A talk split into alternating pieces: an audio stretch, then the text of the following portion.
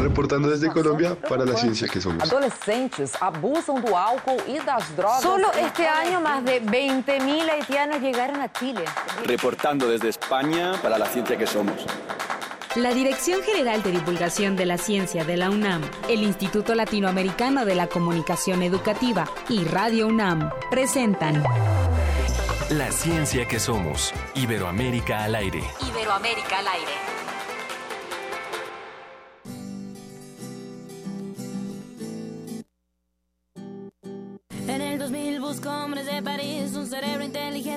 Se emborrache en viernes, ni un tonto loco que esté baboso, ni un instinto animal que el sexo vuelva loco. En el 2000 las mujeres visten gris, los tirantes transparentes, más abierta y a la mente nos vuelve locas, un poco sonzas. Si ven a Ricky Martin en revistas lo recordan.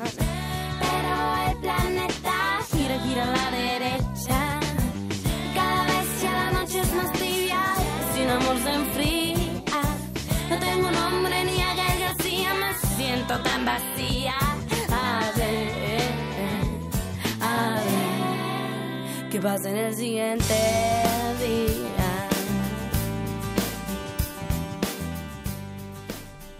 Pues llegó el día de Natalia Lafourcade, ni modo, tenía que llegar, ya habían llegado otras, no es cierto, no es cierto, nos gusta la propuesta, claro que sí, gracias a nuestro equipo de producción. Hola Sofía. Hola Ángel Figueroa, buenos días, buenos días a todos, gracias por estarnos sintonizando en otra emisión más de La Ciencia que Somos. Nos da mucho gusto darle la bienvenida a este espacio de ciencia, de música también, por supuesto. Hemos recorrido algunos países con propuestas musicales juveniles y hoy le tocó el turno a una mexicana, Natalia Lafourcade, que déjame contarte, Sofía, fue ella estudió en, en, el, en el anglo español. ¿Ah, sí? En el anglo español y fue alumna de mi hermano en la estudiantina. Ay, ¿cómo crees? Sí, entonces él la, la recuerda bien a Y- Natalia con su talento, por Exacto, supuesto. era lo que te iba a preguntar desde muy desde chavita, chica. desde muy chavita y con estas ganas de siempre de componer y ahora pues la verdad es que eh, a, a los jóvenes que se dedican a ello pues les va muy bien, ¿no? Ah, Este, cuando se cuando se comprometen con lo que le- con- lo que les gusta. Por supuesto, y sobre todo cuando también se les apoya ese talento que traen y entonces se les empuja a que sigan en eso. Qué padre. Pues Natalia Lafourcade también es conocida en América Latina, que es el espacio en donde también nos escuchan. Eh, ella realmente inició su trayectoria artística ya profesional, su primer disco fue en el, en el 2002 y ha tenido diferentes reconocimientos nacionales e internacionales. La- el domingo pasado la vimos justamente en los Óscares interpretando uno de los temas que también fue ganador. Ganador. Y de hecho es muy chistoso porque en esta canción que estamos escuchando, la de En el 2000, ella menciona que no tiene un nombre ni a Gael García y en los premios Oscar salió con Gael García y hasta cantaron juntos. Bueno, entonces, Gael no cantó. Gael fue a estar ahí, pero bueno. A intentarlo. No, ni siquiera lo Ay. intentó, pero bueno, mejor que se dedique a promover los la ciclos de, de de Claudia. cine, ¿verdad? Que lo hace muy bien. Pero bueno, muchas gracias, muchas gracias por la propuesta que hoy tenemos. Hoy estaremos escuchando a Natalia Lafourcade y estamos, esto es en el 2000.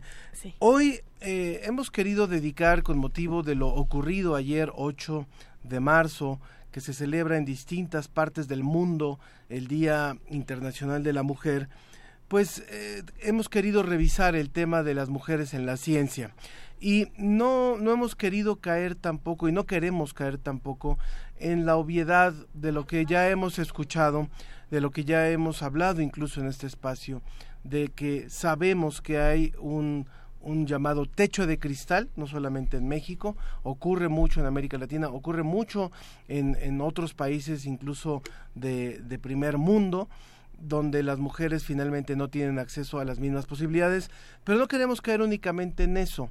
O sea, porque finalmente las cifras están, los datos ayer fueron revelados como, como han sido revelados en muchas ocasiones. Lo que hoy le queremos proponer a nuestro público para que también participe con nosotros es que desde, desde mi punto de vista no solamente vamos a lograr un cambio denunciando, eso es muy importante y no, no lo menospreciamos, pero también necesitamos promover un cambio a partir de reconocer cuando las cosas sí ocurren de forma igualitaria o de forma equitativa. Ayer se dio a conocer una nota que nos pareció fundamental para entender esto.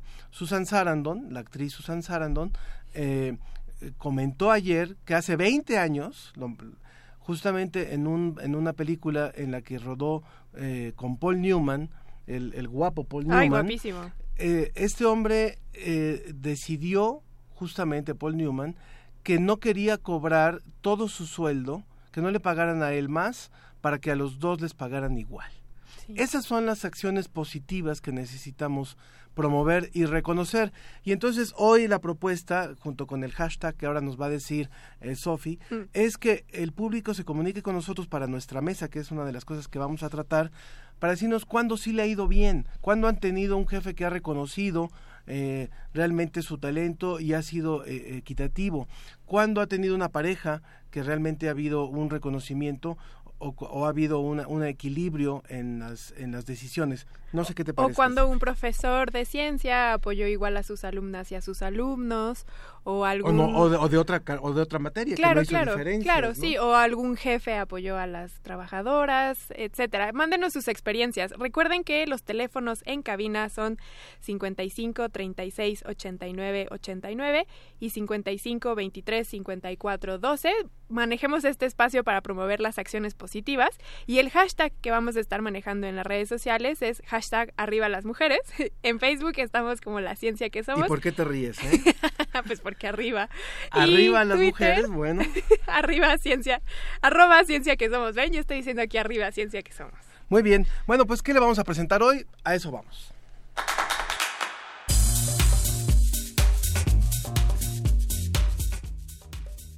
Como cada semana contaremos con la participación de la Agencia de Noticias para la Divulgación de la Ciencia y la Tecnología, DICIT, con José Pichel. También hoy le vamos a hablar de una publicación que se hace en México, pero que es conocida en diferentes partes de América Latina, que es la revista Como ves, y su edición de marzo, que es lo que presenta en esta ocasión. También vamos a estar hablando, como ya lo estuvimos diciendo hasta ahorita, que eh, en México, bueno, bueno, en México y en América Latina y en todo el mundo, las mujeres en la ciencia manejamos un rol que todavía está supreditado a los hombres y vamos a estar hablando en eso en Sobre la Mesa, la ciencia, el género y cómo impulsar a las mujeres a ser científicas. También les vamos a hablar de la presentación de un libro que se llama Ulises I, que narra la historia de una misión en el espacio. Y vamos a contar con la participación de Edwin Ramos, quien está en la Secretaría de Relaciones Exteriores, donde se van a presentar los resultados de la Consulta Nacional de la Agencia Ciudadana en Iberoamérica de Ciencia, Tecnología e Innovación. de la Agenda Ciudadana. Muy bien, así se puede comunicar con nosotros.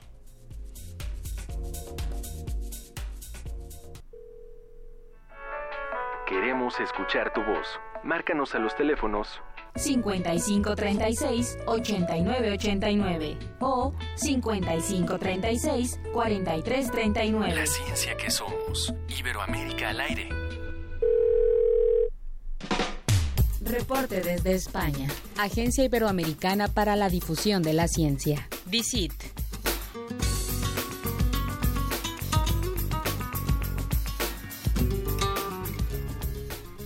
Como siempre, nos da mucho gusto darte la bienvenida, José. José Pichel, de la Agencia Iberoamericana para la Difusión de la Ciencia y la Tecnología DICIT, ¿cómo estás? Hola, ¿qué tal? Muy buenas tardes para ¿Cómo ti? José. No un poco mal. ¿no? Nosotros también te oímos un te poco escuchamos mal, un la poco verdad. mal y vamos a ver si podemos retomar. A ver, José. A ver, ¿ya nos escuchas bien? No. No, Podemos ir más. hablando un poco de la marcha de ayer en, en España eh, que hicieron. Se hablaba, de, se hablaba de varias, eh, varios millones de personas, incluso en la marcha de España, Sí, ¿no? no, si uno ve las fotos son impresionantes, son muchísimas mujeres, eh, en realidad muchas de ellas salieron vestidas de morado, entonces si ustedes ven las imágenes de las grandes plazas, sobre todo en Madrid y bueno, también en el resto de España, son ríos de mujeres en morado, es Y impresionante. esto a mí me hace pensar algo que es muy importante eh, y que tiene que ver incluso con el proceso que estamos viviendo en nuestro país. En España, cuando se daban, por ejemplo, todos los asesinatos de ETA, que podían haber sido la muerte de un concejal o un atentado de ETA, eran miles y millones realmente de personas que salían a marchar. En París, lo hemos hablado aquí en algún momento, cuando hu- hubo un intento de, de reducir, de reducir el presupuesto para la investigación científica, salieron al menos 500 mil personas a marchar defendiendo el presupuesto de estas eh, de esta investigación. ¿Qué es lo que pasa en México? ¿Qué es lo que pasa en México? En diferentes casos, hablemos de los 43 de Ayotzinapa, hablemos de lo que ha pasado en Chiapas, hablemos de lo que ha pasado eh, en los años recientes, hablemos de fraudes electorales, no son millones, no somos millones los que salimos a marchar y tal pareciera que hay otro tipo de conciencia política. Y eso es a mí lo que me refleja ver las manifestaciones de ayer, en donde en varias partes del mundo era realmente impresionante la participación de hombres y de mujeres. Sí, sí, claro, claro. Aquí en México tuvimos una marcha para conmemorar el 8 de marzo, pero como dices, no fue multitudinaria o como uno esperaría que lo fuera, a comparación de como sí fue en España, que fue impresionante. Pero, pero ¿cuál, o sea, qué es lo que tú decías ahorita, que que tú dices que hay una conciencia política distinta en México. y hay un sentido de participación. Yo creo que todavía en México eh, no creemos que el sumarnos a este tipo de manifestaciones tenga un peso. Sí, estoy de acuerdo. Y creo que esto eh, realmente lo tenemos que repensar muy bien. O sea, hay veces que nosotros hemos, hemos reflexionado de que con la mitad, con una tercera parte de lo que ha pasado en México, en otros países ya hubiera habido unas manifestaciones brutales, hubiera habido un, un reclamo popular. En cambio aquí ocurren feminicidios, ocurren eh, violaciones explícitas a los derechos humanos, ocurren desapariciones eh, a las instituciones, casos como el de, de fraudes eh, en todos los niveles, desde la presidencia de la República y, y, hasta otros, y no pasa nada, no pasa nada. Entonces creo que tenemos que revalorar, tenemos que revalorar enormemente el peso que tiene el poder, el poder realmente tener unos elementos mucho más fuertes y que nuestra participación puede ser fundamental. En un momento más vamos a recuperar la comunicación con José Pichel, dado que los teléfonos no tienen palabra de honor, pero sí tenemos ya en la línea telefónica a Estrella Burgos, quien es la editora de la revista Como ves, y esto es parte del menú que le dijimos para el día de hoy. Como ves es una revista que tiene ya 19 años, está en su año número 20 y eh, pues también va a colaborar con este espacio. Como ves, es una revista muy reconocida a nivel latinoamericano. Estrella, ¿cómo estás? Nos da mucho gusto saludarte. Muy bien, Ángel, muy buenos días y muchas gracias por este espacio. Me da mucho gusto estar con ustedes. Estrella, pues cuéntanos por favor y cuéntale al público de la ciencia que somos, qué es lo que ofrece la edición de, de marzo de la revista Cómo ves en este, en este nuevo ejemplar que está circulando ya. Pues está buena. Está buenísima. Está muy buena. La verdad es que te puedo decir. Yo estaba releyendo el reportaje de portada, que es de Verónica Guerrero y de Sofía Alvarado. Es sobre Frankenstein. Eh, porque se cumplen, este año se cumplen 200 años de que la novela de Mary Shelley, que se llamaba Frankenstein. O, el moderno Prometeo. O el moderno Prometeo se publicó por primera vez. Y bueno, ha habido muchas conmemoraciones de esto y no en balde, porque es una novela que sí tuvo una influencia enorme en, la cultura, en la propia ciencia, en las ideas, aunque quizá, como dice aquí este, las autoras, uno normalmente más bien tiene la idea de Frankenstein del cine, ¿no? Por ejemplo, no sabemos que el monstruo nunca tuvo nombre. Sí, no. Lo cual, lo cual hablaba de cómo su creador, que era el doctor Frankenstein, estaba horrorizado con su creación, entonces ni siquiera le puso nombre al pobre Frankenstein. De hecho, a mí me da una pena. De hecho, el eh, Víctor Frankenstein, bueno, de hecho, Mary Shelley le dedica unos cuantos párrafos a la creación del monstruo. En realidad, pareciera que ese no es tanto el propósito, sino más bien es el monstruo en sí el que tiene un papel fundamental en la novela y que podría, o sea, lo describen como un ser gigantesco, pero en realidad podría llegar a ser, yo lo he tenido en discusiones con personas de literatura, podría llegar a ser el alter ego de Víctor Frankenstein, podría ser esta lucha entre las personalidades muy, muy de acorde a la corriente romanticista de la época y, y que Mary Shelley introduce en el romanticismo, le mete esta parte a, a, la corriente literaria. Entonces es un clásico que sigue muy vigente por todas las implicaciones psicológicas de los personajes.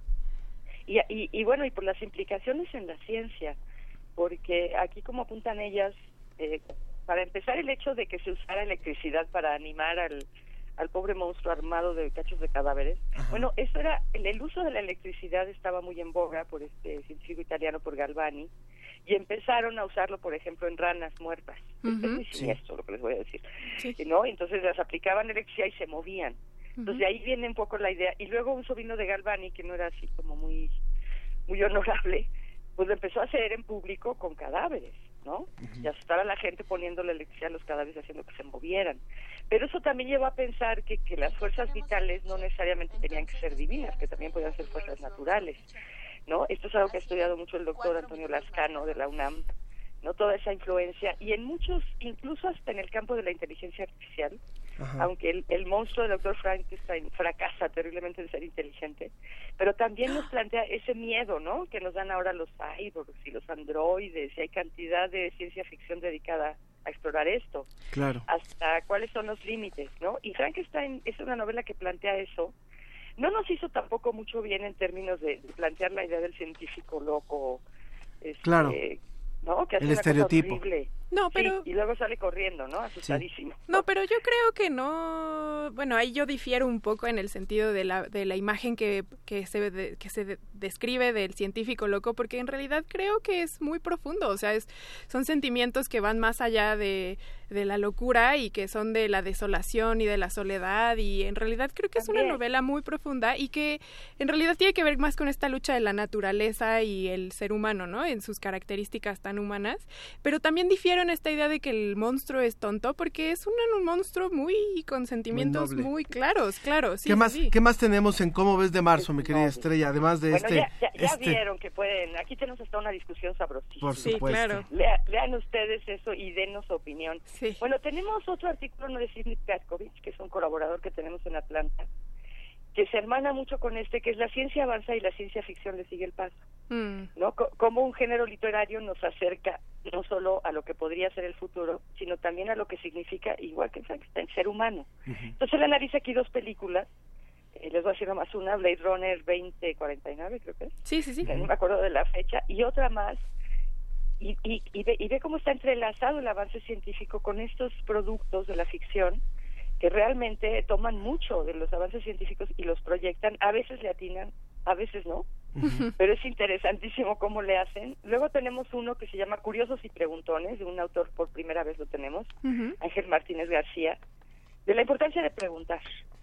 De preguntar y preguntar y preguntar y que no nos dé pena preguntar y hasta dónde nos lleva a preguntar. Y bueno, toda la ciencia se basa en estar de preguntones y curiosos. Qué maravilla. Y finalmente tenemos uno de Sergio de Regules, que casi parece ciencia ficción, pero no es, Ajá. que es este, a ver si lo puedo pronunciar bien, Oumuamua, Ajá. el mensajero interestelar, que, que bueno, fue un, un objeto celeste que se detectó hace muy poquito, muy peculiar porque no tiene una forma alargada, como de baguette, y que está pasando por el sistema solar, no sé si ya salió, este, o sea que es completamente diferente de los asteroides y además parece que viene de otro sistema planetario, o sea, de verdad viene de las estrellas. Entonces eso es Pues es algo... un, es, es un índice verdaderamente atractivo. ¿Tenemos ejemplares para regalar al público que nos escucha? Sí, eh, claro que sí, con mucho gusto, sí. ¿Cuántos ejemplares Siempre tenemos, Estrella? ejemplares. Pues creo que tenemos 10, ¿no? No 10 estoy ejemplares, segura. muy bien. 10 ejemplares. Acá. Que los vayan a recoger allá a Universum. Exactamente. Sí, de que la los vayan revista a recoger. ves. Sí, ojalá que les guste y de verdad nos gustaría sus comentarios. Y la edición está muy bonita, la, la, La la portada. es muy linda. Y eh, también en este que, que mencionas, el de Blade Runner 2049, se cumplen 50 años de la novela que dio origen al original de Blade Runner, que es la de Los androides sueñan con ovejas eléctricas. Se cumplen 50 años de la publicación de esta gran novela también. Bueno, ya sabemos que tú eres una fan del género. Muy bien.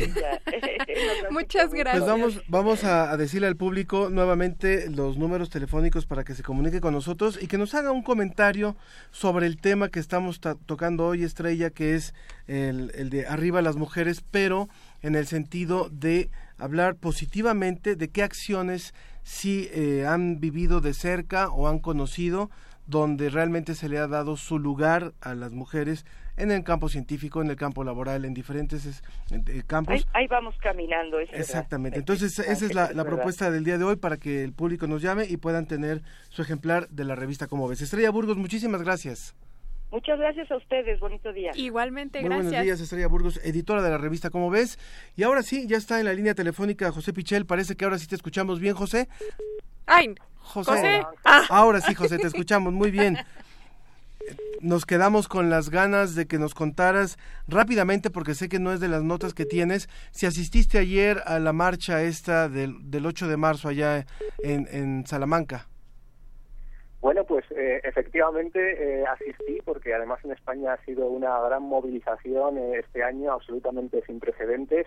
la sociedad aquí está muy sensibilizada con, con este tema de la mujer y además tengo que decir que yo creo que, que, dos colectivos muy relacionados como con nosotros, como son las científicas y las periodistas, han sido los más movilizados en esta ocasión. Qué maravilla. hablábamos de cómo hay sociedades que tienen mucho más conciencia política y conciencia de la participación y creo que la sociedad española sí es un claro ejemplo de ello. Sí, qué envidia. Bueno, José, hablemos por favor de las tres notas. Una que es realmente lamentable, que fue la muerte de Jorge Wagensberg. Por favor, cuéntanos acerca de esto y su repercusión allá en, en España. Bueno, pues Jorge Wagensberg es eh, uno de nuestros, o era eh, lamentablemente uno de nuestros grandes eh, divulgadores científicos, sobre todo en el ámbito de la museología. Eh, Jorge Wagensberg eh, nació en Barcelona eh, hace solo 69 años, era por lo tanto relativamente joven todavía y, ha sido una gran pérdida porque tendría mucho que ofrecernos. Y como digo en el ámbito de la museología de lo que puede ser y debe ser un museo científico ha sido su, su gran aportación no es un físico que además se puede calificar yo creo que, que de filósofo y desde luego un gran divulgador de todas las ciencias. Y cambió por completo el sentido que tenemos de lo que puede ser un museo de, ciencia, ¿no? Él ha sido director de un gran eh, proyecto como fue eh, Cosmocaisa, como es Cosmocaisa, mm, premiado por eh, las instituciones europeas como uno de los mejores museos de Europa, que está tanto en Barcelona como en Madrid, y que, desde luego, como te digo, mm, fue auténticamente revolucionario en el sentido de, de, bueno, de invitar al público a conocer de otra forma de cambiar eh, eh, eh, lo que entendemos habitualmente por un museo en el que uno simplemente va a mirar por un museo en el que se interactúa, un museo en el que se piensa, en el que se comprende, en el que en definitiva se adquieren conocimientos, pero adquiere conocimientos además todo el mundo, un niño o un gran científico. Bien, esto cómo ha repercutido, cómo ha sido tomado allá en, en España, además de lamentarlo, pero finalmente, ¿qué, qué legado deja? Bueno, eh, creo que deja un, legado importantísimo y que quizá eh, es un personaje eh, muy conocido en nuestro ámbito, el de, el de la divulgación, el de, el de la ciencia, pero quizá no era tan conocido para el gran público, porque bueno, yo no he visto quizá en los medios de comunicación una, una gran reacción mm. ante, ante esta pérdida, ¿no? creo que Cosmo Caixa como museo sí que es muy conocido, pero quizá él como director de este gran proyecto y como último eh, responsable eh, no lo era tanto, era más eh, conocido entre un poco élites científicas e intelectuales. Mm. Deja también un legado como son una treintena de libros de divulgación científica que son una auténtica maravilla y que, y que bueno, te hacen apasionarte por la ciencia. Yo recuerdo especialmente y recomendaría especialmente uno que se llama El gozo intelectual, que es bueno una auténtica maravillas sobre lo que supone aprender algo, conocer algo, descubrir algo y que desde luego es una auténtica inspiración eh, para cualquier eh, bueno pues para cualquier persona que tenga interés por el eh, conocimiento científico. Muchas pues gracias. Sí, gracias por el dato. Pasamos a la siguiente nota, José. Bueno, pues como eh, estamos hablando de, la mujer, eh, estáis eh, hablando en este programa especial sobre mujeres científicas y todo todo este aspecto, eh, podemos hablar, eh, también hace un momento hacíamos referencia a la especial sensibilidad eh, que hay en España eh, sobre este tema y en particular sobre la violencia de género, sobre la violencia sobre las mujeres y también se hace mucha investigación científica en torno a este tema. Generalmente se pone el acento en la víctima, como es lógico, pero eh, bueno pues muchos expertos también eh, llaman la atención sobre la importancia de poner el acento eh, sobre el agresor sobre mm, ver qué está pasando por la mente de algunos hombres para que lleguen a este tipo de situaciones. Entonces nosotros publicamos esta semana una investigación de las universidades de Cádiz y de Extremadura de psicólogos y antropólogos que han tratado de averiguar cuáles son las percepciones que tiene el propio agresor a la hora eh, de derimir su responsabilidad, de, de autojustificarse, autoesculparse y ver cuáles son los distintos perfiles de, agresor que, existen, ¿no? Mm. Eh, y bueno, han descubierto que esta figura del agresor tiene mucho que ver con eh, conductas sexistas previas, con una baja autoestima eh, y con una eh, bueno pues una opinión distorsionada de, de la mujer no mm. eh, y creen que es importante revertir todo esto de cara a una posible reinserción de estas personas en la sociedad y que y que no vuelvan a causar ningún daño no entonces ellos han descubierto un poco en el plano psicológico que la estrategia que utilizan eh, los agresores para justificarse a sí mismos es eh, culpar a la víctima, eh, también hacen referencia a factores externos como los problemas, la bebida, las enfermedades y además restan importancia a los hechos que han ocurrido, restan importancia, por ejemplo, a la violencia en sí misma, la consideran un acto natural cuando desde luego pues eh, no puede serlo en, en una en una convivencia en sociedad no entonces eh, bueno pues eh, digamos que han dibujado un perfil que bueno pues puede ser muy importante para eso para ayudarnos a entender esta figura a hacer que desaparezca la figura del, del agresor y bueno en definitiva también intentar en la medida de lo posible que puedan reinsertarse en la sociedad José, nos queda solamente un par de minutos para la última nota que tiene que ver con cepas bacterianas, ¿no? Sí, cepas bacterianas, pero asociadas a algo que, bueno, en principio no es muy intuitivo, ¿no? Que es el, el asfalto, el pavimento que se utiliza en las carreteras. Bueno, ¿qué tienen que ver las bacterias eh, con esto? Bueno, investigadores de la Universidad Nacional eh, de Colombia eh, están estudiando cómo las bacterias pueden ayudar a reparar eh, las carreteras, a reparar el asfalto, las típicas grietas eh, que vemos en, el asfalto habitualmente. Eh, bueno, pues ellos dicen que si en la mezcla de los materiales que se utilizan a la hora de pavimentar una carretera añadimos ciertos tipos de, bacterias y están estudiando cuáles podrían ser los mejores, las propias bacterias harían una reacción físico-química que eh, podría evitar que se formasen esas grietas o incluso una vez que están formadas podrían ayudar a repararlas. Esto, eh, bueno, nos llama muchísimo la atención cómo un sistema biológico puede interactuar eh, con un material en principio tan duro, tan rígido como puede ser el asfalto. Y muerto, y muerto, inerte, claro. Oye, a mí me impresiona, ¿dónde, ¿dónde están estas bacterias de forma natural? Porque no se encuentran entonces en el asfalto, entonces ¿de dónde vienen? Bueno, eh, la verdad es que ahí me pillas porque creo que en nuestra, en nuestra nota que nos han enviado eh, desde la Universidad Nacional de Colombia no, no, no lo dicen. menciona, no recuerdo que mencionen, eh, bueno, pues eh, exactamente de, de dónde proceden, pero eh, sí que son capaces de, de aislarla y, de, y, de, y de mezclarlas, ¿no? José Pichel, pues te agradezco muchísimo este reporte. Déjame leerte nada más una llamada de, de una radioescucha que tiene 17 años se llama Leticia García, nos preguntaba dónde se podía conseguir la revista de la que estábamos hablando, en los puestos de periódicos, en las tiendas estas de las de los tecolotes también. Pero dice, no me quiten a Pichel que me gusta mucho su sección. Me gusta, el me gusta el programa, estoy a punto de escoger área y la ciencia me llama. Así que por favor, Pichel, mándale un saludo a Leticia García. Bueno, eh, pues eh, Leticia, muchísimas gracias por eh, tus palabras y, desde luego pues es un orgullo y, un honor el que podamos bueno contribuir de alguna manera a, despertar eh, tu curiosidad y la de muchos otros jóvenes que estáis en un momento tan importante como el de elegir eh, por dónde por dónde encaminar eh, en vuestra vuestra carrera y, bueno, desde luego es una gran satisfacción el que nuestro trabajo sea útil en, ese sentido. Qué emocionante. Con eso nos vamos, Picheli, con una sonrisa. Que estés muy bien y que tengas un excelente fin de semana.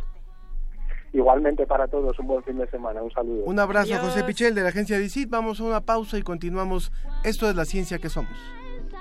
El pobre pato se desafinó. Cuchi, cuchi, no le sale. Sus notas feas eran peor que las del gato. La voz del pato era más que un desacato. Y en la nota final lo empujaron a... Continúa la, ciencia, que, somos. Iberoamérica al aire. 2018. 200 años del nacimiento de Guillermo Prieto. He ahí el cuadro de las impresiones de mis primeros años, al despertar a la vida en el molino del rey, mimado de mis padres, acariciado de mis primos y gozando mi alma con las agrestes lomas, los volcanes gigantes, la vista de los lagos apacibles y el bosque augusto de ahuehuetes, titanes de los siglos que parecen hablar en la noche al rayo de la luna, de lo eterno y de lo sublime de sus recuerdos. Memorias de mis tiempos, fragmento. Su gran libro, su libro por excelencia, la gran crónica del siglo XIX, son las memorias de mis tiempos. Maestro Edwin Alcántara, Instituto de Investigaciones Bibliográficas, UNAM. Guillermo Prieto, 96.1 de FM, Radio UNAM, Experiencia Sonora.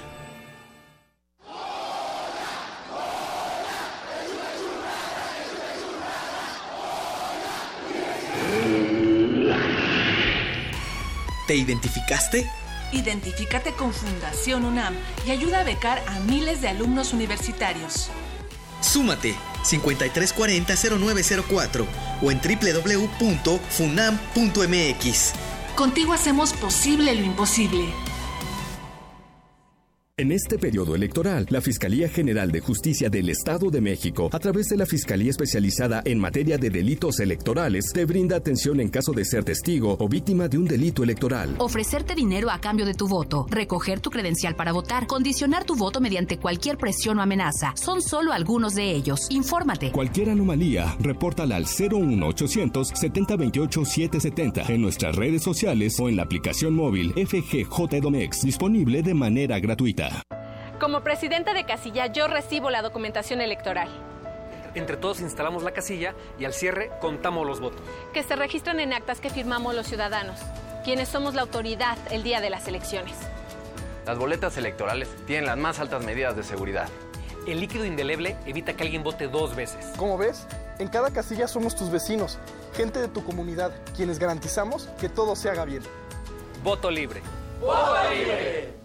INE.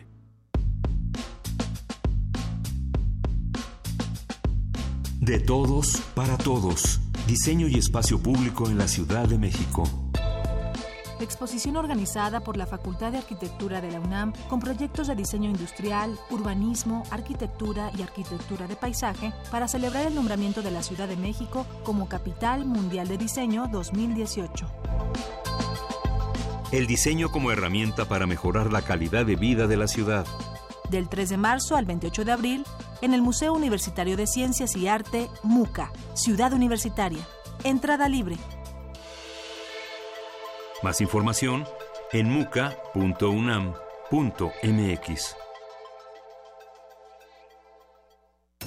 Los acaban de sentenciar. ¿Y qué? Seguro salen al ratito. No, les dieron cadena perpetua. ¿Pero cómo? ¿Cadena perpetua?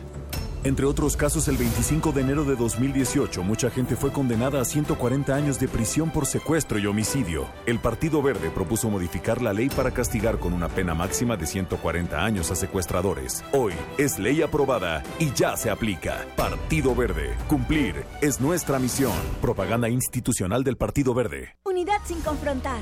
Los jóvenes de México estamos siempre al frente de los grandes cambios sociales. Somos los jóvenes del 68 y el despertar cultural. Somos los jóvenes del 85 que abrimos paso a la democracia. Y somos los jóvenes que en el 18 estamos combatiendo la corrupción. Caminando sin descanso para que los derechos se respeten, para que tengamos justicia, para construir la democracia. Dimos un paso y ya caminamos kilómetros. Empezamos unos cuantos y hoy somos millones. Porque estamos al frente del cambio. PRD.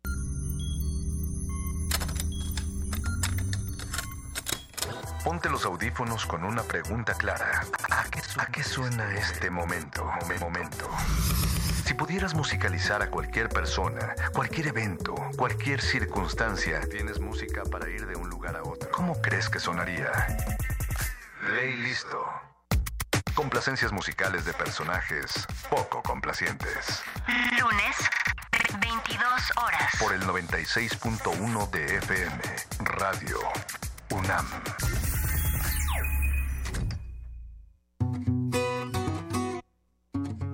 Para tener el México que queremos hay que decidir.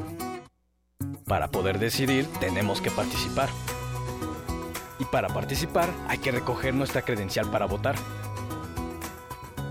Recuerda que el 16 de abril es la fecha límite para recoger tu credencial en el módulo del INE donde hiciste el trámite.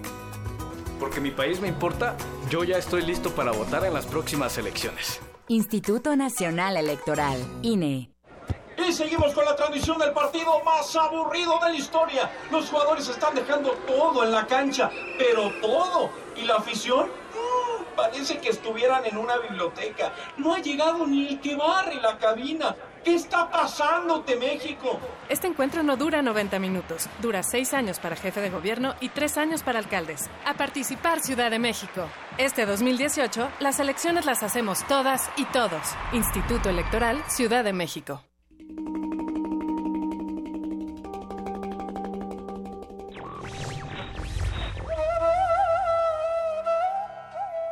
La libertad es lo que haces con lo que te han hecho. Jean-Paul Sartre.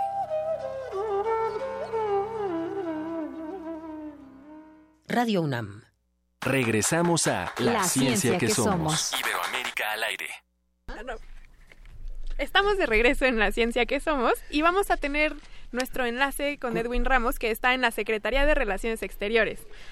Allá ya concluyó el evento de la agenda de la presentación de los resultados de la Consulta Nacional de la Agenda Ciudadana para Iberoamérica en Ciencia, Tecnología e Innovación y el país que realmente concluyó esta primera etapa de consulta fue México. Edwin, buenos días.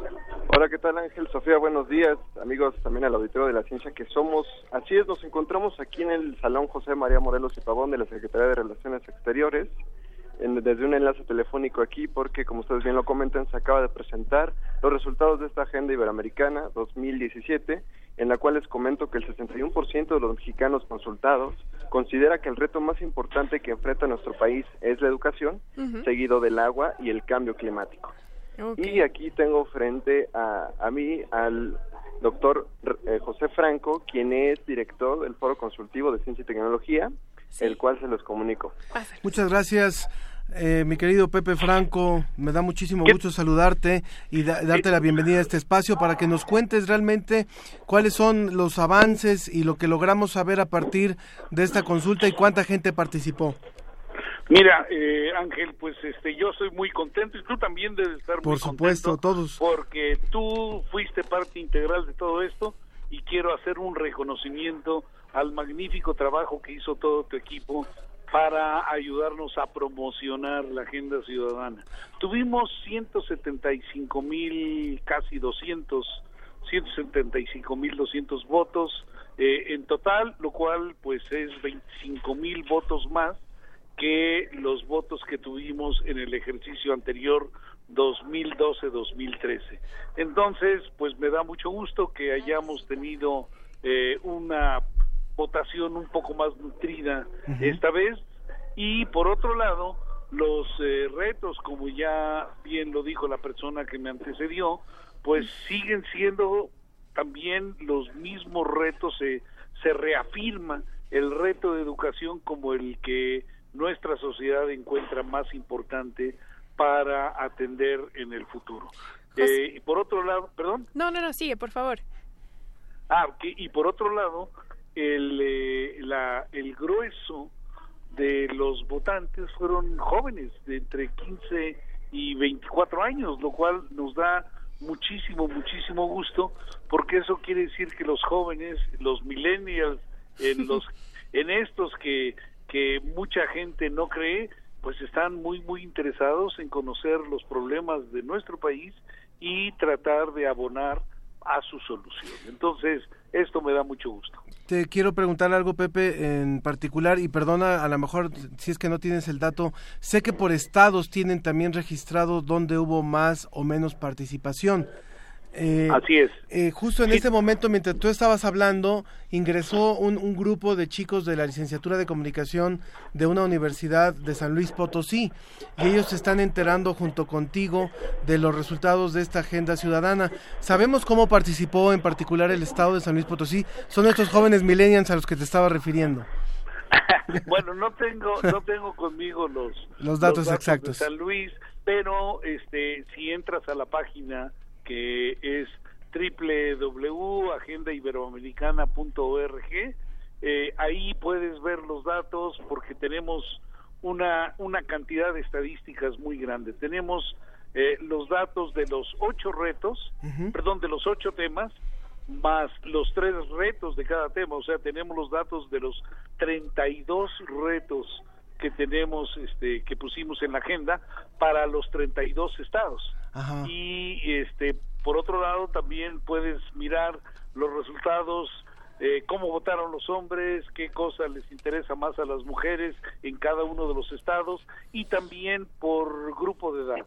O sea, las mujeres en un grupo de edad, pues eh, visualizar, digamos, cuáles eran las preferencias. Entonces hay eh, sexo, grupo de edad y también escolaridad. Pues sería muy importante Sí. Perdón. Invitar al público a que conozca justamente los resultados. Y sobre todo que nosotros también como ciudadanos no nos quedemos solamente con la votación, sino que le demos seguimiento a lo que se hizo de este esfuerzo de conjuntar nuestra voz y que entonces esto se traduzca en acciones, que veamos que verdaderamente la agenda ciudadana está promoviendo que los, nuestros tomadores de decisiones se fortalezcan más hacia la educación, el agua y cambio climático. Pues eh, me parece muy bien, yo creo que sí es importante que se dé a conocer, que se discuta y por otro lado les adelanto que la Red Nacional de Consejos Estatales de Ciencia y Tecnología va a ser eh, eh, va a continuar con este ejercicio a nivel estatal ah, para con foros de discusión de cada uno de los temas que hubo en la agenda iberoamericana. Pues, Un, un, ejercicio que realmente nos, nos llena de gusto porque cuando nos quejamos de lo que no ocurre en este país o de lo que ocurre en forma negativa, nos olvidamos de que necesitamos una mejor participación y el que la ciencia se ponga en la mesa de los ciudadanos y escuche la voz de los ciudadanos es fundamental. De ahí la, la trascendencia de este ejercicio de la Agenda Ciudadana de Ciencia, Tecnología e Innovación. Reiteramos la invitación al público para que visite la página, conozca los resultados y dé seguimiento también a estos foros que tú nos hablas. José Franco, muchísimas gracias. Gracias por este reporte y gracias por toda la, información que nos has dado. Ah, Ángel, pues los agradecidos somos nosotros por todo el apoyo que nos has brindado tanto desde la DGDC como desde Radio UNAM. Muchas gracias. Muchas gracias, Pepe Franco. Continuamos, continuamos aquí en La Ciencia que Somos. Sobre la mesa.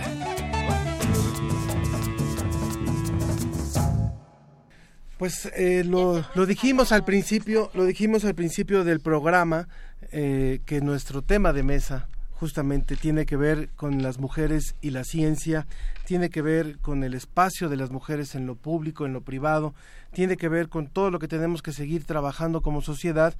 Pero le cuento a nuestras invitadas que ya están aquí y a, y a quien también está en la línea telefónica que en un momento presentaremos, que algo que queremos plantear como un reto y que le hemos planteado como un reto al público cuando iniciamos nuestro programa es no hablemos solamente del Día de la Mujer, no hablemos solamente de las cifras reales, tristes y denunciables que, tenemos, hablemos también de las acciones positivas y hablemos también de los casos donde hay un reconocimiento a, a, varones que han sabido manejar eh, la equidad, a, varones que han sabido manejar el equilibrio y, la, y, la, y el empuje hacia las mujeres. De ahí el, el, el, hashtag que hoy decidimos, que es arriba las mujeres, ¿no? Y, este, y cuando lo dijimos, Sofía se rió, no sé qué, en qué estaba pensando. no, pero, lo digo porque suena muy así, está muy bien. publicitario. Pero lo importante es, y, contábamos el caso de lo ocurrido eh, que, y lo anunciado ayer por Susan Sarandon acerca de en un momento en el que eh, filmando una película Paul Newman decidió que se igualaran sus salarios y que a él le pagaran menos para que entonces creo que estas acciones las tenemos que reiterar y creo que es otra forma de cambiar la mentalidad ahora sí presentamos a nuestras invitadas eh, Está con nosotros la doctora Gabriela de la Torre García, directora del programa Adopte un Talento Pauta. Muchas gracias por estar aquí con nosotros. Gracias a ustedes. Está también la doctora Laura Cercovic Loli, investigadora del Instituto de Física de la UNAM. Muchas gracias. Gracias. Y vía telefónica está la licenciada María Estebanes, profesora e investigadora de la Universidad de Buenos Aires en Argentina, quien es especialista en sociología de la ciencia y la tecnología y análisis de políticas científicas. Muchas gracias por estar con nosotros.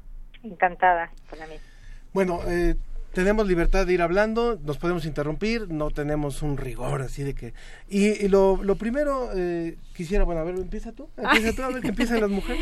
Estábamos hablando sobre las acciones positivas y yo veía que tú, eh, Laura, traías, vienes súper preparada y traes incluso al protocolo de acciones para evitar los eh, casos de violencia en la universidad. Cuéntanos qué es esto.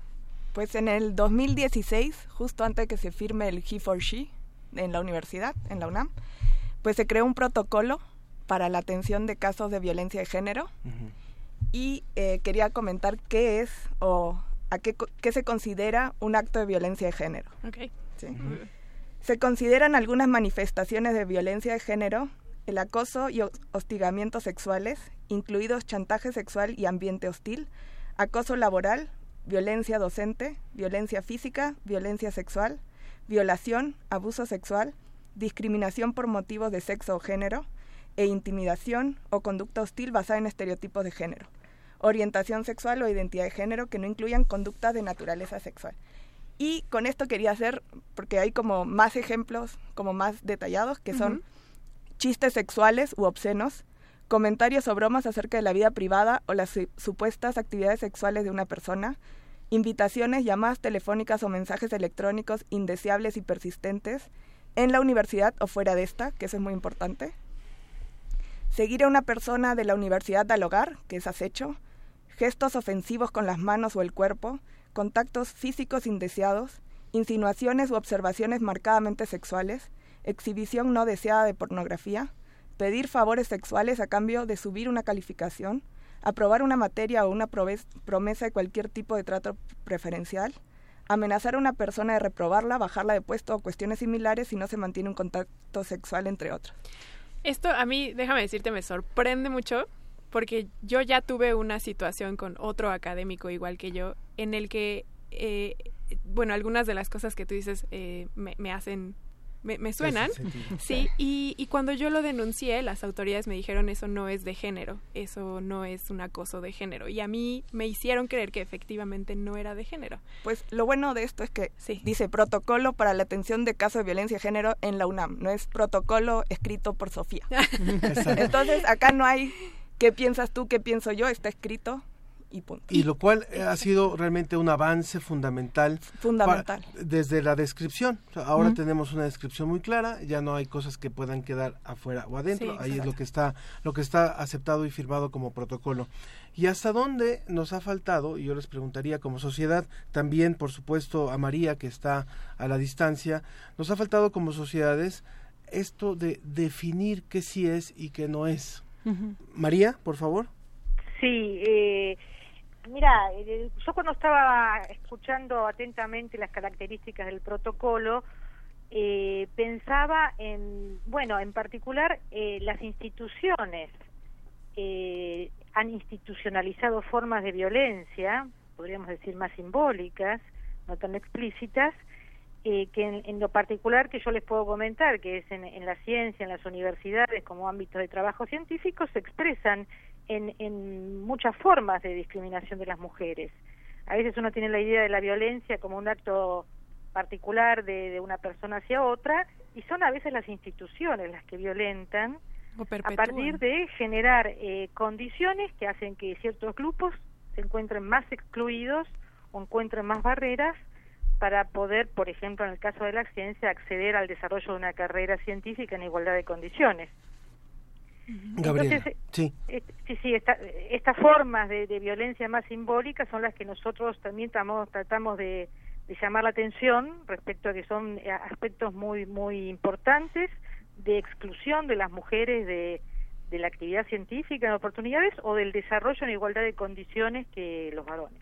Son como más sutiles, podríamos decir. Gabriela, por favor, Gabriela de la Torre. Pues creemos que, digo, desde un programa que va más hacia niños y jóvenes, es importante que las jóvenes y las niñas conozcan desde pequeñas qué significa y se vaya construyendo una lógica de qué implica, ¿no? Porque normalmente solo pensamos en un acoso sexual, ¿no? Y mm. entonces eh, tiene que llegar hasta allá. Y, y los pasos previos no se consideran parte de esta violencia de género.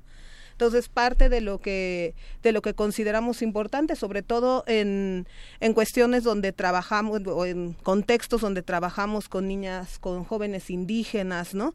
Para quienes salir de su contexto, enfrentarse a otro, pues puede normalizar muchas conductas que no son que no son propias, ¿no? Sí, o, respetuosas o adecuadas. Ustedes en Pauta, ¿qué acciones bueno, cuéntanos primero qué es Pauta, qué hacen y qué acciones promueven en beneficio de esta igualdad. Bueno, pues eh, el programa Adopte un Talento es un programa que nace en el Instituto de Ciencias Nucleares de la UNAM hace 11 años y que justamente lo que busca es formar eh, a niños y jóvenes que tengan interés o aptitudes por la ciencia en el desarrollar estas habilidades científicas que tienen, ¿no? Y con ello apapar, trabajar habilidades de comunicación, habilidades sociales, habilidades de emprendimiento o creatividad para todo ello llevar a formar el pensamiento crítico, ¿no? Y justamente en este formar del pensamiento crítico saber qué implica todo esto, ¿no? Tener ese criterio para decir, a ver, esta conducta no es correcta, o esto que me estoy llevando a la boca, ¿por qué me estoy llevando este alimento y no otro, ¿no? Entonces, sí, nuestra, nuestra idea final es que los niños tengan un espacio extracurricular para experimentar la ciencia, como tienen para hacer arte o deporte, ¿no? Por eso muchas mamás nos han llamado los pumitas de la ciencia, ¿no? Porque es un espacio para para experimentar y ver si esa es tu vocación, ¿no? Porque en otros ámbitos sí tienes oportunidad de probarlo cuando eres pequeño y decir, ah, pues sí me gusta el grado el que ballet, quiero. El piano, el fútbol. Exacto, exacto. Entonces nuestra idea es eh, comparte con otros niños que tienen tus mismos intereses. Obviamente las actividades como las llevan y el nivel que llegan, pues es distinto al de la escuela, porque aquí tenemos niños que están interesados específicamente en esto y de ahí ver si es su vocación y acompañarlos, que ese es el gran reto que tenemos como programa y la gran virtud que nos han encontrado pues a nivel internacional, ¿no? Algunas evaluadoras internacionales como la Universidad de Harvard, ¿no? Es decir, el reto es cómo los acompañas para que si bien les descubres esta pasión por la ciencia, puedes andamear, digamos, el camino para que puedan llegar, ¿no? Desde los cuatro años que empiezan con nosotros hasta, mm, como muchos de los niños, de los jóvenes que están en la sede del Distrito Fed, bueno, de la Ciudad de México, a la Facultad de Ciencias de la UNAM, ¿no? ¿Y cómo lo haces? Porque, bueno, tú, eh, eh, Laura, eres eh, física y sabes que el mundo, sobre todo cuando son ciencias exactas, es más restrictivo a las mujeres en términos de pues de cómo nos estereotipan a las mujeres, ¿no? Eh, yo que soy bióloga probablemente tengo el camino un poco más fácil porque somos más mujeres en el campo, pero tú que vienes de la física y bueno, las que son matemáticas también sabrán de qué, o ingenieras sabrán a qué me refiero, pero ¿cómo haces eso? ¿Cómo incluyes a, cómo quitas esos estereotipos en la formación de los jóvenes? No sé, Laura, Gabriela, quien quiera. Pues es un camino súper largo y súper difícil, yo creo pero poco a poco haciendo este tipo de programas de radio, la vez hace como un mes hubo un eh, programa que hizo el Centro Cultural España que se llama Quiero ser científica. Se metieron, se inscribieron 700 niñas, bueno, entre 13 y 16 creo que era la, edad. ¿Y los niños no se podían meter? No, era solo para niñas. Para mujeres, para jóvenes. Y solamente aceptaron a 42. Entonces 660 como que estaban queriendo, pero sin poder asistir. Así que el Centro Cultural de España pues, quiere hacer algo mensual y algo para poder integrar a todas estas chicas. Ese tipo de cosas eh, motiva. Así, además las, las jóvenes fueron con sus papás, sea eh, papá o mamá, y estaban súper emocionados, se les veía a los a los papás más emocionados que las niñas casi. Claro. Sería también interesante preguntarle a María Estebanes que nos acompaña vía telefónica de la Universidad de Buenos Aires. ¿Qué, medidas positivas se han implementado en, Argentina para abrir estos espacios para niñas, para jóvenes que puedan ir considerando la, formación en carreras científicas? Bueno, eh, una iniciativa muy interesante que, está ya siendo llevada hace unos años es eh, que en el ámbito ministerial nacional se abierto el Centro Cultural de la Ciencia, que es justamente un ámbito de lúdico, lúdico y de aprendizaje muy interactivo, donde se em, invita de manera totalmente gratuita a, cualquier niño y joven que quiera ir y a las escuelas de, distintos lugares del país a, a experimentar la ciencia eh, en sus diversas expresiones. son una especie de museos interactivos de ciencia, tienen un parque también externo y además hay una especie de parque que llamamos Tecnópolis, especialmente dedicado a los más jóvenes, que combina el arte, la música, las expresiones artísticas típicamente juveniles con herramientas tecnológicas, de modo que eh, puedan acercarse a ese mundo tanto las jóvenes como los jóvenes, las niñas y los niños. Entonces, eh, ahí ya no, no hay diferenciación de géneros en la, organización de las actividades, sino todos participan del mismo tipo de actividad. Y justamente eh, quería comentar en relación a, esto que se está discutiendo ahora, que además de las actividades explícitas que desde las políticas o de las iniciativas gubernamentales se pueden hacer para acercar a niñas y niños al mundo de la ciencia, de modo que todos ellos sean eh, incorporados a un interés hacia, hacia las cuestiones científicas y tecnológicas, también hay mucho por hacer en los propios ámbitos escolares y domésticos, ¿no? Porque allí, cuando los niños y las niñas juegan y con qué juegos llevan adelante su, su, su vida, eh, hay una importante eh, actividad que podemos cotidianamente en las mismas familias realizar y es darle juguetes a las niñas, a los niños que no tengan diferencias de género. ¿no? ¿Por qué las niñas no pueden jugar con juguetes tecnológicos, con, con eh, juegos de armar, que suelen ser en general regalados a los niños? ¿Por qué los niños no pueden jugar con, con muñecas y con juegos que tengan que ver con el mundo de la familia y lo doméstico? Entonces esos estereotipos acerca de que hay algo apropiado para niñas y niños se van incorporando tempranamente en estos procesos de socialización y llevan que también en la adolescencia, cuando los jóvenes empiezan a identificarse con alguna carrera universitaria, algún estudio, alguna disciplina, eh, transporten un poco estos estereotipos iniciales que vienen de esa socialización primaria muy sesgada por género. Mm. Déjame decirte, déjame decirte María y a nuestras invitadas también aquí en cabina que cuando estábamos viendo cuál iba a ser el hashtag para hoy, una propuesta era no princesas, sí científicas. Y después finalmente acordamos que era arriba las mujeres.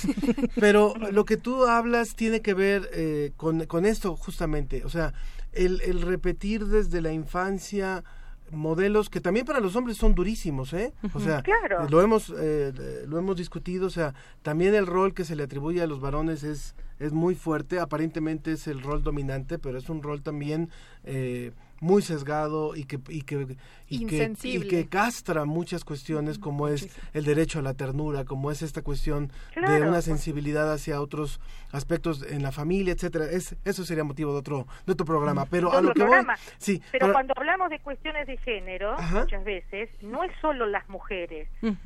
O sea, hay mucho ahora que también atender eh, y, prestar mucha mucha atención científica y académica a la cuestión de las masculinidades. Claro, los nuevos modos en que los hombres se ubican en estos escenarios donde las mujeres avanzan en sus derechos, porque muchas veces las violencias que se generan hacia las mujeres tienen que ver con esta inadecuación un poco de, los varones a, nuevos escenarios de mayor protagonismo femenino. Entonces también la cuestión de la sensibilidad masculina es, un, tema que debe atenderse eh, en términos de, género y de equidad de género. Gabriela, eh, ahorita la licenciada María Estebanes mencionaba la situación del juego y cómo nosotros educamos a los niños y ahí me surge la duda del papel de los padres. ¿Qué has visto tú cuando los niños van a los cursos con ustedes en, Pauta? ¿Qué, qué estereotipos o refuerzan los padres o intentan romper para que sus hijos se acerquen al conocimiento científico de una manera sin, sin estos estereotipos. Sí, para nosotros eso ha sido una parte importante, ¿no? Desde, desde pensar o sea, tenemos análisis muy claros de cómo se mueve el tema a nivel internacional, ¿no? Nuestro gran indicador es PISA, ¿no? Y vemos que pues PISA? Es, PISA es la evaluación que se hace a nivel internacional en secundaria para valorar sobre todo, depende del año, ciencias, matemáticas y lenguaje. ¿no? Y es un programa internacional que es el programa para la evaluación internacional de alumnos. Sí, entonces ahí lo que tenemos es que México no llega, o sea, la, el 45% de los alumnos mexicanos de secundaria no tienen un nivel básico en ciencia. Es decir, no podrían entender cuestiones básicas de la ciencia y de la matemática. ¿Qué porcentaje? 45. 45. Que no es que no es que no sepan datos científicos, sino que más bien su, su, su capacidad de análisis no es adecuada para los estándares internacionales. Por ejemplo, no pueden ir a, comprar y saber si les están dando el cambio correcto. O sea, son cuestiones tan básicas como esas. Que luego se traducen en no poder solucionar problemas de la vida cotidiana o de tomar decisiones que afectan a toda la sociedad. Exacto. Sin embargo, Esto es horrible. Pero hay una hay otra parte. El 47% de los de esos jóvenes que respondieron al examen y el 36% de niñas, es decir, entre varones y mujeres, quieren y aspiran a estudiar una carrera relacionada con ciencia. ¿Cuánto? El 36 de mujeres y el 47 de hombres, ¿no? Entonces, es decir, los, los jóvenes sí quieren, pero desde la educación secundaria no tienen estas habilidades. En relación a eso, y es lo que vamos dando seguimiento, es qué sucede con las niñas en pauta, ¿no? Porque nosotros tenemos un porcentaje más o menos igualitario, normalmente 51% mujeres, ¿no? De representación en, en los talleres en todas nuestras sedes, ¿no? Entonces, lo que vamos viendo es qué sucede, porque normalmente en programas internacionales como los que hay en Chile o algunos otros programas hermanos, nos dicen, bueno, cuando nosotros vemos, aunque no somos de seguimiento, vemos que en, en secundaria tenemos ya menos niñas. En el caso de Pauta eso no sucede. Entonces, hemos hecho algunas acciones porque esto eso surgía de la propia metodología, es decir, era una característica que nosotros no controlábamos. Este, desde hace dos años tenemos una alianza con la Fundación Sésamo, ¿no? Y lo que estamos haciendo es trabajar con las niñas más pequeñas, es decir, con el preescolar, generando una serie de materiales didácticos, ¿no? Que Sésamo ahí es un gran aliado, ¿no?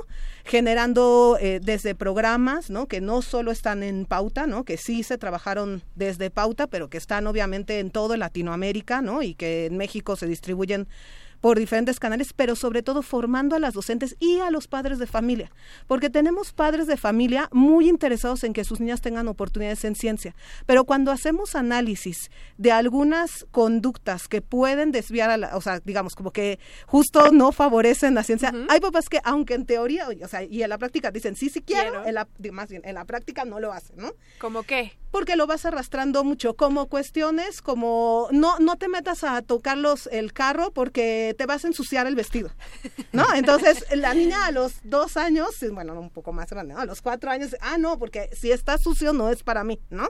Porque me ensució el vestido. Exacto, porque él trae jeans.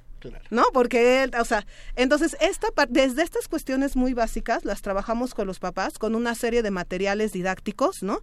Nuestra idea es llegar a muchos más papás con, en alianza con, con Fundación Sésamo para que podamos que no sea solamente los papás que llegan a pauta, ¿no? Porque los papás que llegan a pauta ya, digamos, tienen una idea, exacto, sino cómo llegamos a otros preescolares. Y luego tenemos otra vertiente en donde con la Fundación SM, eh, de la editorial SM, trabajamos con las chavas, pero ya en preparatoria y universidad para que puedan seguir estudios en ciencia, esa vocación que empezó de chicas y esos estereotipos nuevos que, que enfrentan, sobre todo cuando vienen de comunidades rurales, y es así mm, como, ¿cómo vas a ser física?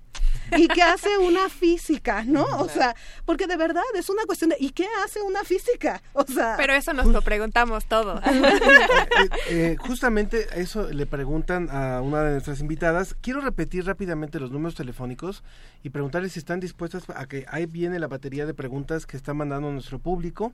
Por favor. 55 36 89 89 y 55 23 54 12. Recuerden que el hashtag de hoy es arriba las mujeres y eso este, eh, está despertando también mucha inquietud. Pero eh, decía yo, eh, una de las preguntas para nuestras invitadas, recuerden que estamos hablando con la doctora Gabriela de la Torre, la doctora Laura Serkovic y la licenciada María Estebanes vía, vía remota. Pero María de los Ángeles de, de la Benito Juárez le pregunta a la investigadora de Perú, quiero preguntarle su experiencia, es mujer en su país, qué tal es el desarrollo de la ciencia y como física, ¿Qué obstáculos encontró en su carrera? Pues en Perú la investigación está en pañales, está empezando, poco a poco, pero con mucha gente que ha vuelto de afuera y tiene muchas ideas para empezar la ciencia y la investigación en el Perú. En mi carrera yo empecé, eh, la carrera de física, éramos tres, Y éramos dos mujeres y un hombre. Así que éramos mayoría. O sea, cuando dices que está en pañales, es literal está en pañales. Pues ahora ya son como 30 o 40. No sé los datos exactos. ¿De cuál es tu universidad? Eh, la Universidad Católica del Perú. Y pues sí, éramos bastante. Por cierto, los pañales desechables los, los, inventó una mujer. Ah, ¿sí? Perdón, ah, pero continúa, continúa. No, perfecto, perfecto. Entonces, pues todavía hay mucho por hacer, pero y los durante la carrera, pues como éramos mayoría de mujeres y era la física estaba dentro de ciencias e ingeniería, entonces había mucha muchas más eh, como decirlo igualdad porque habían habían más hombres, pero también habían muchas mujeres que así no no sentí mucho este este rechazo, rechazo desigualdad mm. eh, respecto al género en la carrera. Ya cuando uno se va haciendo más grande ya va viendo más cosas muy bien. Se va curtiendo. Aquí tenemos otra participación. Florecilla del Río nos dice, creo, eh, esta es una pregunta que le quiero hacer a la licenciada María, María Estebanes. Creo que la participación de las mujeres en la ciencia tiene que ver con el acceso de las mujeres a la educación en general, que se ha ido dando gradualmente. Sin embargo, mi pregunta es, ¿de qué forma podríamos contribuir los ciudadanos comunes a que cada día haya más mujeres científicas? Creo que la literatura sí podría servir como un primer acercamiento a los niños y adolescentes en temas científicos. Eh, María, ¿tú, qué, ¿tú cómo contestarías esta pregunta?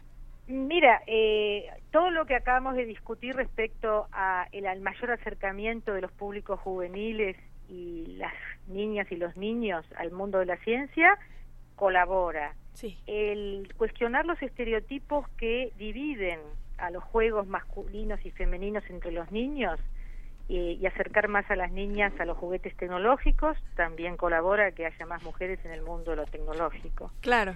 Una revisión, vos hablas de literatura, pero sería importante también que existan protocolos, por lo menos en los textos educativos escolares, que fomenten la aparición de imágenes de mujeres, así como hay las de varones, en los textos eh, eh, escolares eh, asociados a situaciones científicas.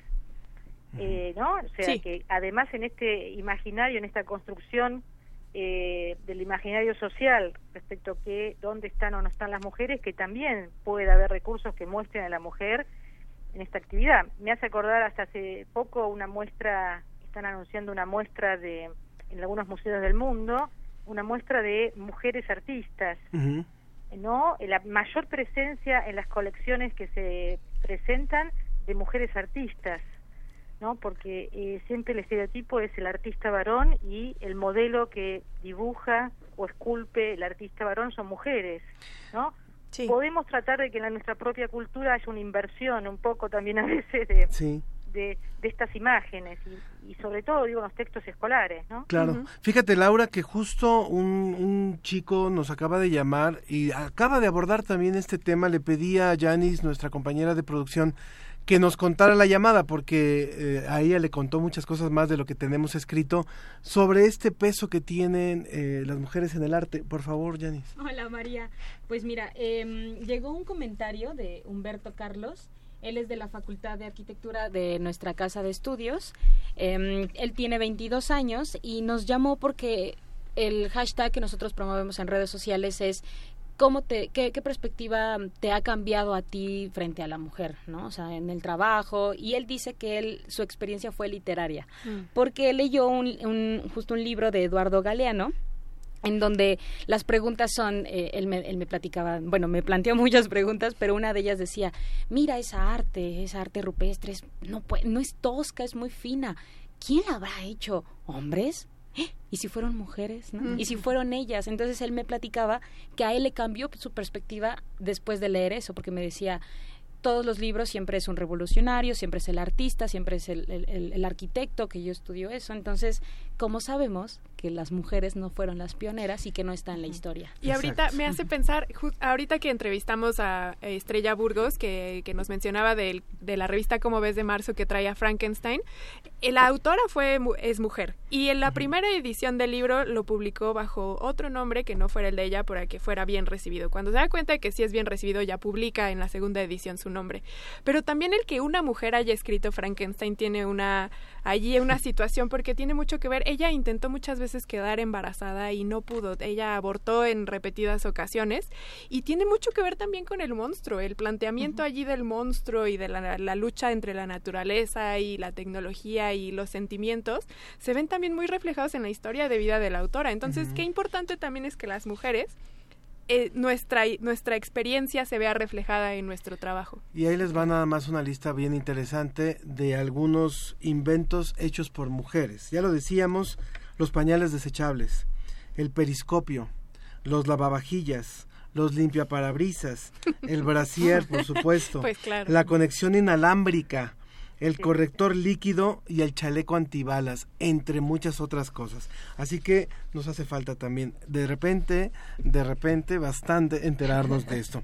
A ver, Gloria Márquez, Gloria Márquez de, nos dice muchas veces la violencia hacia las mujeres parte de las mujeres, el hombre no es siempre el enemigo. ¿Qué tienen que decir a esto? Pues claro que Por no es el enemigo. Sí, claro, es que no Sí, se- no es un enemigo. Claro. Yo, yo no lo veo como un enemigo y yo creo que muchas de estas colec- colectivi- eh, colectivos tampoco ven al hombre como, en- como un enemigo, sino alguien que tiene que entender que la mujer está creciendo, está formando una parte más importante en la sociedad y como decías antes, ¿no? Cómo se, cómo se ve la, el, la, cómo actúa el hombre, así cómo se van a disminuir, porque también no, no, no sé si disminuir es la palabra, pero hay ciertas cosas que ya no van a poder hacer. Por ejemplo, los chistes sexuales o obscenos y todo eso, que antes lo pensa- pensaban como libertades. Entonces a veces se ven, piensan que es un ataque porque les estamos diciendo basta, ¿no? Pero no es un ataque, es para la convivialidad y es para, para crear algo mejor para todos, ¿no? Para las futuras generaciones y para nosotros mismos. María, creo que querías decir algo. Sí, sí, yo mm, pensando en eso, ¿quién es el enemigo? El enemigo no son los varones, el enemigo es el machismo, es el patriarcalismo, o sea, porque a veces son, son también mujeres las que llevan Claro, adelante... las que perpetuamos. eh, eh, la- eh, las que perpetuamos con mayor o menor liberación o las que también tienen un, en- un enfoque machista o como se dice patriarcalista en, en sus acciones en la sociedad. Entonces, eh, eso también hay que prestar atención. Es, es esa idea de que también convertir un cierto pensamiento patriarcal que a veces existe, subsiste y se reproduce tanto por varones como mujeres. O sea, acá no se trata de que hay un, enabo- un- un- enemigo que es el, el sexo opuesto. Claro. Eh, y justo aquí tenemos unas llamadas que me parecen muy pertinentes del papel que también juegan los hombres en, en esta inclusión. Lourdes Velasco nos llama y dice, soy ama de casa, esta semana uno de mis hijos se enfermó y mi esposo toda la noche lo cuidó, me apoyó mucho, felicidades por el programa. También Oscar Gutiérrez nos ¿Qué- dice... Y la pregunta sería qué tan frecuente lo Ah. hace. pero qué bueno que ya Pero lo que hizo sí, una que ya tomó la primer- el primer pero qué- paso. Qué, bueno, pero qué tan frecuente. Oscar Gutiérrez nos dice, creo que las mujeres han aportado mucho. Mi esposa es genial, mamá, profesionista, hija, hermana, pero no olviden la igualdad para ambos. Ella es freelance y yo tengo un muy buen trabajo con seguridad social, pero yo, hombre, no puedo inscribir a nuestros gemelos en la guardería por ser hombre. Y nos felicita eh, por el programa. Rogelio Cruz de Iztapalapa, felicidades al programa. Yo pienso que las mujeres sí deben estar arriba. Son valiosas, tengo una madre excepcional, creo que México cuenta con grandes mujeres, como las científicas, no nos, queda, no nos quedemos en Frida. Es muy limitado quedarnos en Frida y la doña, que no sé si tengan los méritos que les hemos puesto. Por favor, eh, Gabriela.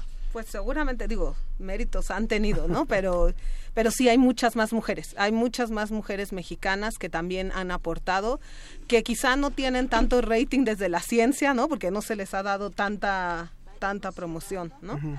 Pero, pero, pero hay muchas más.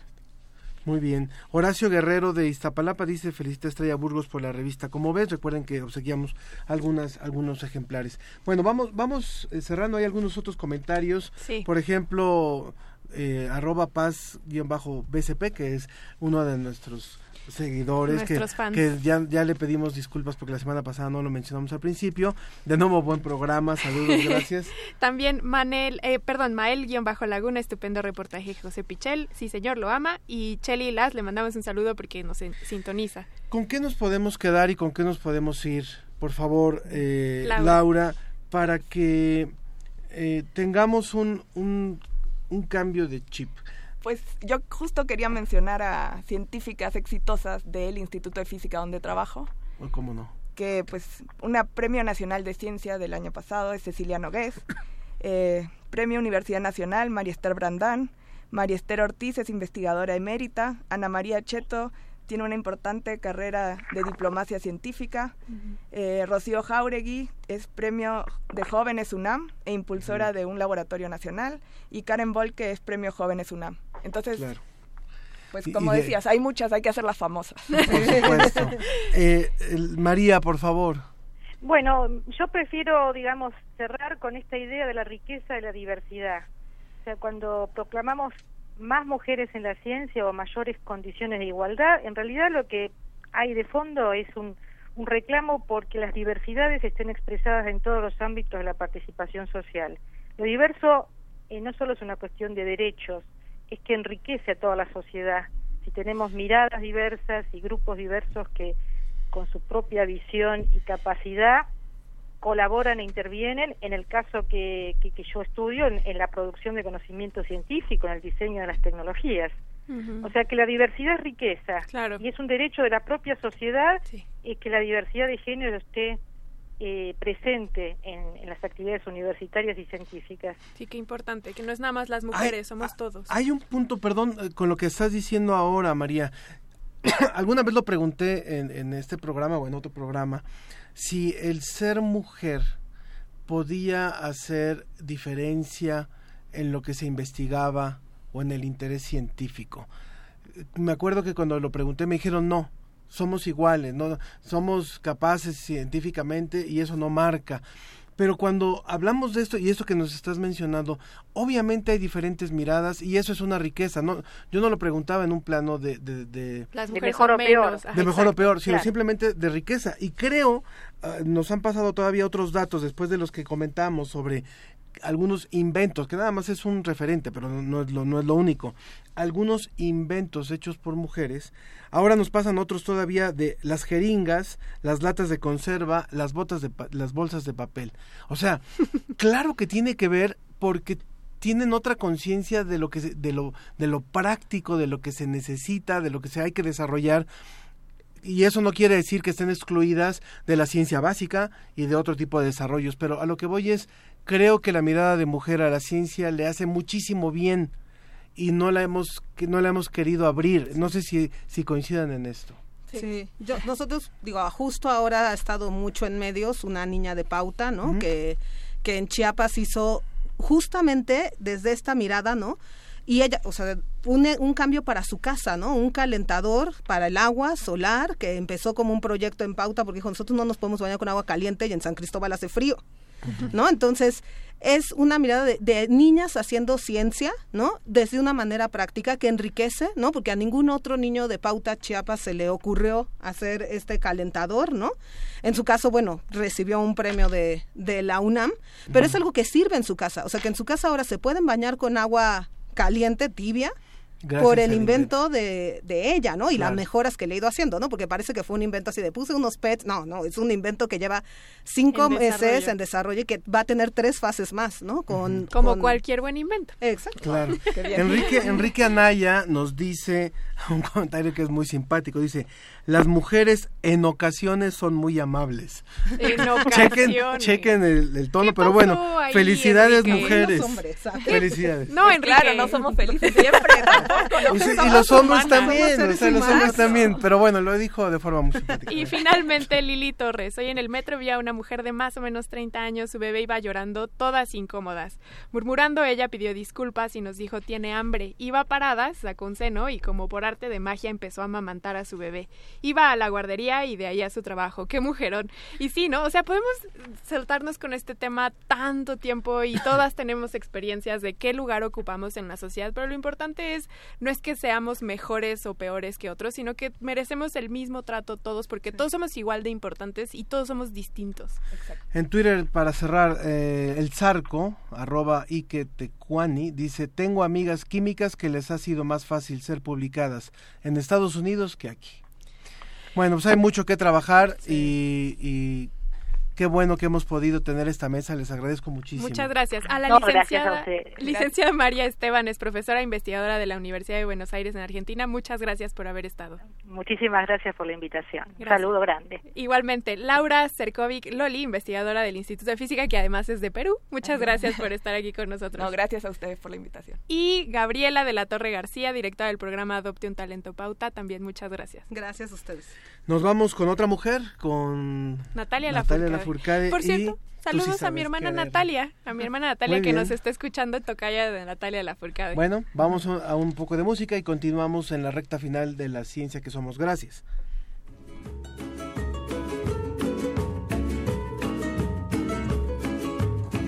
Ha pasado tanto tiempo, finalmente descubrí tus besos. Me enredaste en tu mirada, me abrazaste con todos mis defectos.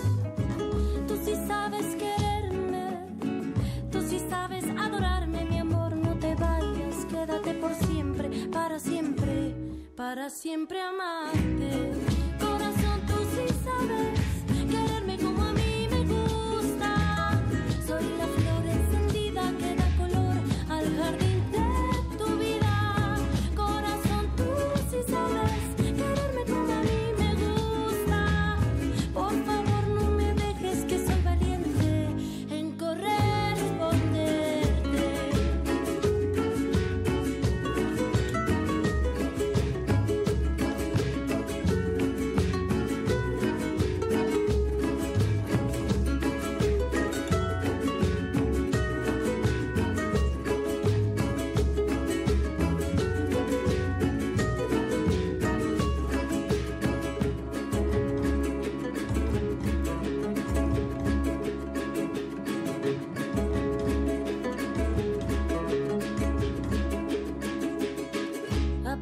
tanto tiempo, finalmente sé que estoy dispuesta.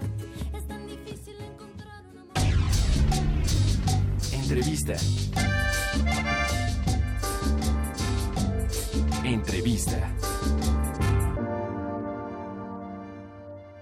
Estamos de regreso en La Ciencia que Somos y tenemos el placer de estar con Juan José Díaz Infante, quien es director de la misión y la obra Ulises 1.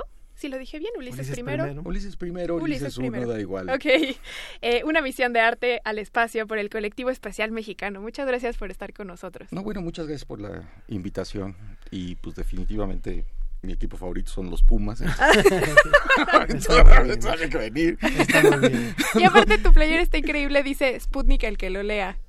Sí, está muy bien. Y nos vienes a contar de cuestiones del espacio. Cuéntanos qué Cuéntanos es, de este libro, qué es favor. Ulises primero. Ulises primero es un satélite, obra de arte. Sí, ajá. Bien. Entonces, lo que hicimos fue Es- ¿Sí? Estaba sonando el Estaba teléfono, sonando Perdón. no, lo que hicimos fue echar a volar un proyecto en el año 2010, que era un satélite que además era obra de arte. Y tiene que ver que tuve una crisis de cumplir 50 años Muy bien. y no sabía si comprar un convertible o hacer un satélite. ¿Y por qué no? El satélite. Entonces, es una historia muy bonita que se narra en este diario, donde voy platicando lo que fue pasando a partir de ese momento, porque fui y compré una revista en Sanborns. Este, y al comprar la revista en Sanborns había un artículo en el Scientific American que decía, satélites hágalo usted mismo, o en inglés, satellites do it yourself. Y ya sabes que hoy en día con internet, Google, pues mandas un email, haces una llamada y de repente pues yo ya tenía los planos de un nanosatélite en mi casa.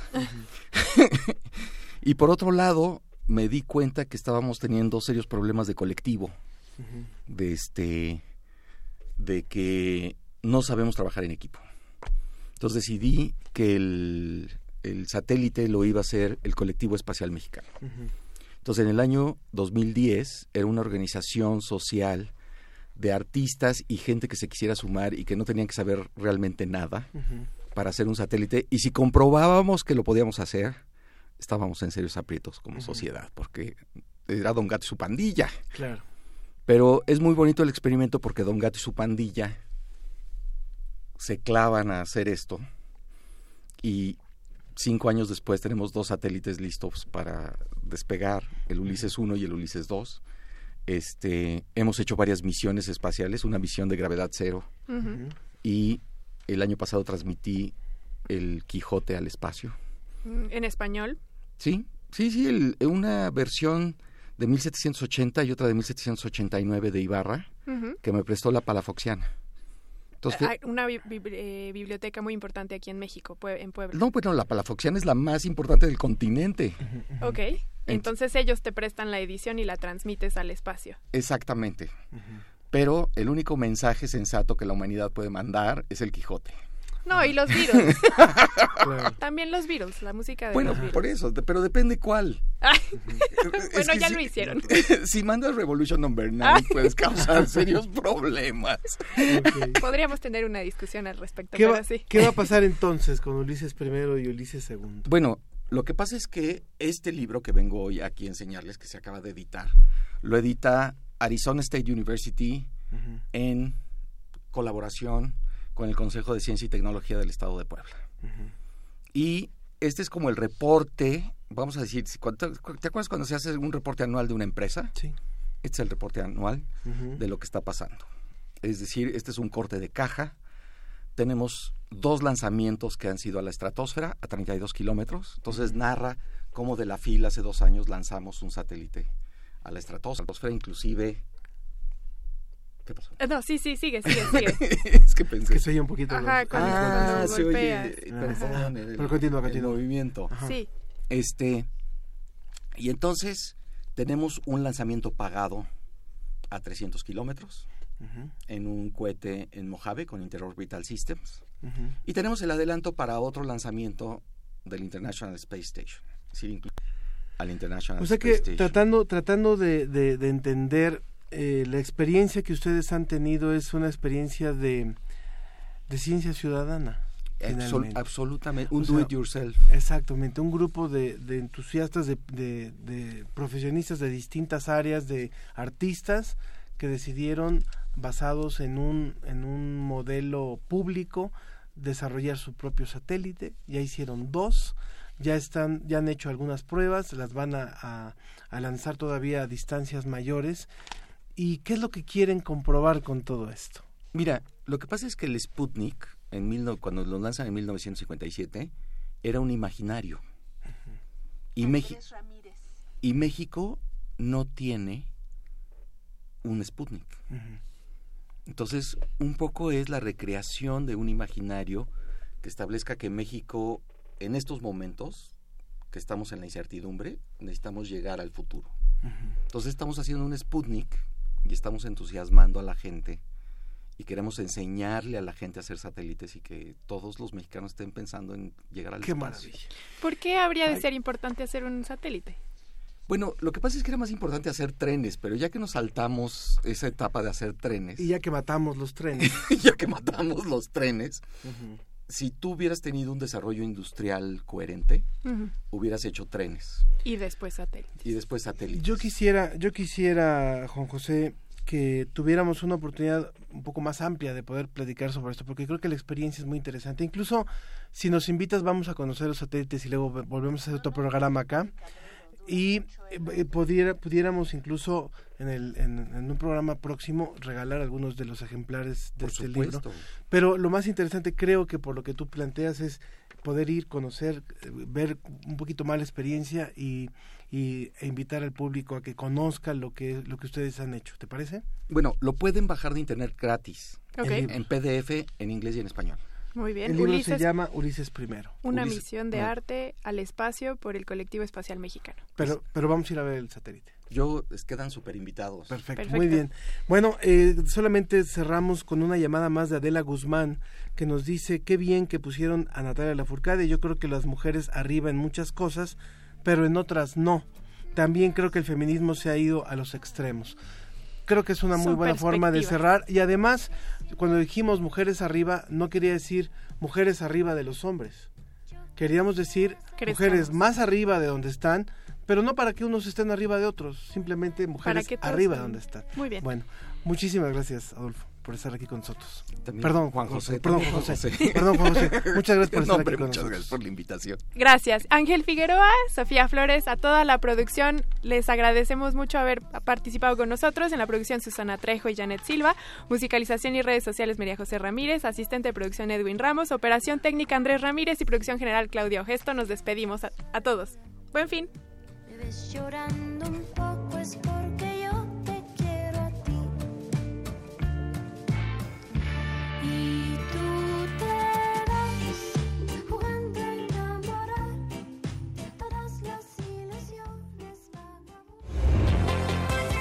Agradecemos tu compañía. Nos escuchamos la próxima semana en punto de las diez y media de la mañana. La ciencia que somos. Iberoamérica al aire. Una producción de la Dirección General de Divulgación de la Ciencia de la UNAM, el Instituto Latinoamericano de la Comunicación Educativa y Radio UNAM.